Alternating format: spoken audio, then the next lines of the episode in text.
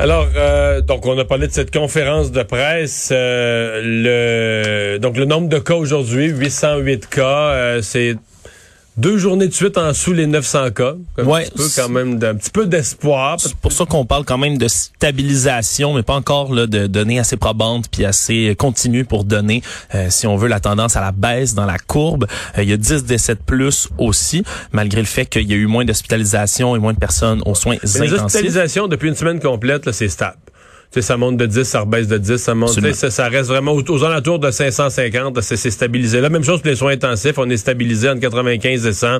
Ça a monté d'une coupe, ça rebaisse d'une coupe d'une journée à l'autre, mais donc ça, c'est quand même euh, encourageant. Puis tout à l'heure, tu parlais des élèves là, de secondaire 3 qui devraient, là, selon toute vraisemblance, là, eux aussi aller comme les élèves de 4e et 5e secondaire un jour sur deux. Euh, Québec estime que cette mesure-là a permis de réduire de 20% le nombre d'élèves en tout dans les autobus, dans les corridors et dans la cafétéria. C'est pour ça qu'il aurait décidé, là, ou qui déciderait plutôt, là, on va attendre l'annonce, d'étendre la mesure aux élèves de 3e secondaire parce que les cas seraient en augmentation en ce moment chez les élèves de plus de 14 ans, donc jusqu'en secondaire 3 euh, et en haut. OK. Euh, changeons complètement de sujet. Pour Nathalie Normando, c'est bel et bien terminé. Euh, la couronne avait jusqu'à aujourd'hui et a décidé de ne pas aller en appel. Oui, le DPCP qui a annoncé qu'il contesterait pas là, en appel l'arrêt des procédures qui a été prononcé il y a un mois. Ça a été diffusé dans un communiqué aujourd'hui.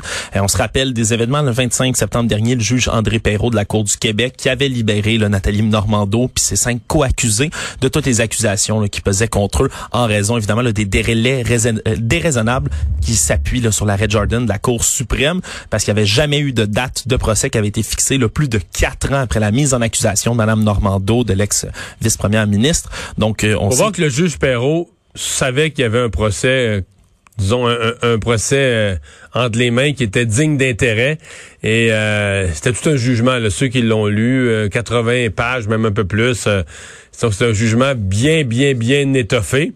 Euh, ça mettait la, la pente plus abrupte pour aller... Remarque, ça prend juste un point de droit pour aller en appel. Mais disons que tous les angles avaient été couverts. Le, juge Perrault se doutait que c'était un jugement qui serait regardé euh, attentivement. Donc... Oui, parce que là, depuis l'arrestation de Mme Normando, donc on le rappelle, en mars 2016 par l'UPAC, là, était soupçonné là, de système de financement politique occulte, d'échange de contrats publics, euh, divers chefs d'abus de confiance, etc. Mais jamais là, il y avait eu la date du procès. Donc depuis des années, Mme Normando là, qui subissait, si on veut, euh, cette espèce d'entachement à sa réputation, Ouais. sans pouvoir aller en procès. Là, elle qui a dit plusieurs fois sur plusieurs médias, plusieurs tribunes, vouloir aller en procès, là, vouloir aller prouver son innocence, euh, être traitée devant la justice, mais jamais c'est arrivé. Donc euh, voilà, c'est bel et bien la fin pour, la- euh, pour elle. En fait, la, la- la question qui demeure, c'est ce qu'elle pourrait reprendre les devants et poursuivre le ministère public ou poursuivre la, la, la- la- l'UPAC euh, pour cette enquête. Euh, Il y a une motion euh, des conservateurs, euh, cette fois-ci sur la gestion de la pandémie, qui va être votée ce soir à la Chambre des communes. Et là, le gouvernement Trudeau qui dit, ben cette motion-là, elle est dangereuse. Oui, c'est une motion là, au Parlement fédéral qui permettrait, là, qui est proposée par les conservateurs, qui permettrait d'avoir accès aux contrats qui sont en lien avec la COVID-19 qui ont été passés entre Ottawa et l'industrie de la santé. Mais le gouvernement Trudeau là, qui affirme que c'est bel et bien dangereux parce que ça mettrait en danger la capacité du Canada, entre autres, d'acheter des vaccins, des tests, des équipements de protection personnelle, etc. Tout ce qui est relié avec la pandémie de COVID-19 comme matériel, donc à l'étranger, parce que euh, il y a plusieurs membres donc des, des diverses compagnies médicales. On peut penser entre autres au géant pharmaceutique, le Pfizer Canada, qui est le dernier à avoir exprimé là, ses inquiétudes dans une lettre qu'ils ont envoyée à Santé Canada, parce que eux veulent savoir comment leurs secrets commerciaux vont être protégés au travers de tout ça. Parce que ça permettrait cette motion-là, donc, de pouvoir avoir accès en petit comité parlementaire à tous ces contrats-là qui ont été passés donc avec les fournisseurs. Et là, dans l'esprit des conservateurs, c'est le greffier, c'est comme le, le fonctionnaire de la- de la- du comité parlementaire, le greffier qui déciderait de ce qui doit être caviardé ou pas, de ce qui doit être caché ou pas. Et euh, les membres du gouvernement disent que ça n'a pas d'allure de laisser la, la- la sécurité de nos approvisionnements. Est-ce que... euh, ce matin, j'ai parlé au ministre Jean-Yves Duclos qui pensait peut-être encore qu'une qu'un amendement ou une entente de dernière minute avec les conservateurs était, euh, était envisageable. On verra. Parce que, disons, il y a beaucoup de gens. Là, il y a aussi le Canadian Manufacturers and Exporters, la CME, là, qui représente des milliers d'entreprises au Canada, qui eux aussi ont exprimé des inquiétudes par rapport à tout ça. Parce que c'est certain qu'il y a plein de secrets euh, industriels qui pourraient être révélés dans ces documentations-là. Euh, puis on demande là, du côté, entre autres, de Pfizer, que Santé Canada explique les processus d'avance qui vont être utilisés pour examiner tout ce qui est information sensible, euh, puis déterminer ce qui devrait et devrait pas être communiqué au comité en question. Mais il reste dans ça une question extrêmement importante. Je l'ai abordée de long à large euh, ce matin euh, à la télé.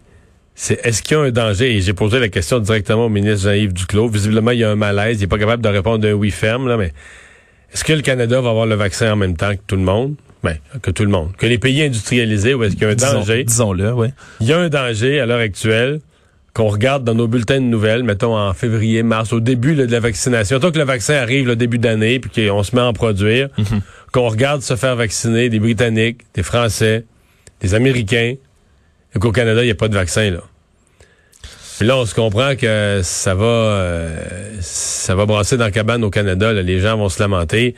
Euh, bon, puis on comprend que de toute façon, même dans tous ces pays-là, on va commencer par vacciner le personnel de la santé, peu, peu importe. Mais le début, par exemple, quand on va commencer à vacciner le, personnel de la santé, ben, c'est déjà une sécurité de plus pour le pays. Les gens qui travaillent en santé ont plus peur d'attraper la COVID. Quand des patients COVID rentrent, tu sais, c'est le début, on va dire, de c'est la lumière au bout du tunnel. Là. Enfin, puis la délivrance que beaucoup de personnes attendent. combien de gens, moi, dans mon entourage, je croise tous les jours qui me disent, ah, on a-tu assez hâte au vaccin? Ben oui. On a-tu assez hâte que ça arrive? c'est ça. Mais j'imagine pas regarder d'autres pays, d'autres gens se faire vacciner. vacciner, puis nous, on n'en a pas.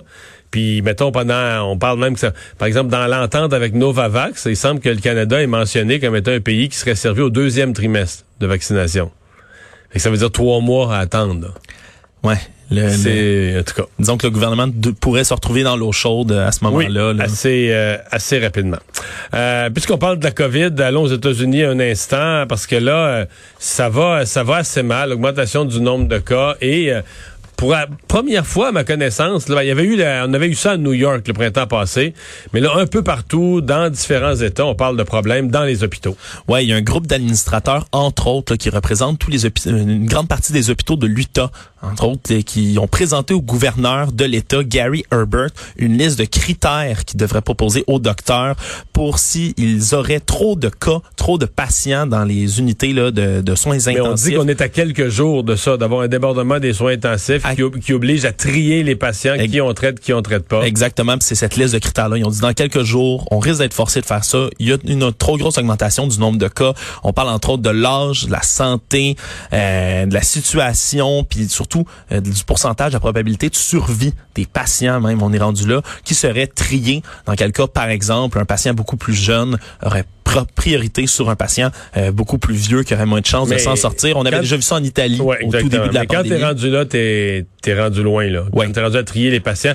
Mais j'ai vu comme un État comme l'Idaho, on pourrait envoyer des patients à l'Oregon ou à l'État de Washington dans des hôpitaux plus gros. J'ai vu le Wisconsin où ça débat. Il y a plusieurs endroits où on est on approche du seuil critique où les hôpitaux en ont plus qu'ils sont capables d'en prendre. Moi, puis d'ailleurs, là, j'ai entendu quelque chose qui m'a glacé le sang. Moi, c'est en Illinois. C'est la directrice du département de santé publique, la docteure Ngozi Ezike, euh, qui devait annoncer là, durant la fin de semaine là, un nombre record de cas dans l'Illinois. Et on peut écouter sa réaction lorsqu'elle annonçait tout ça.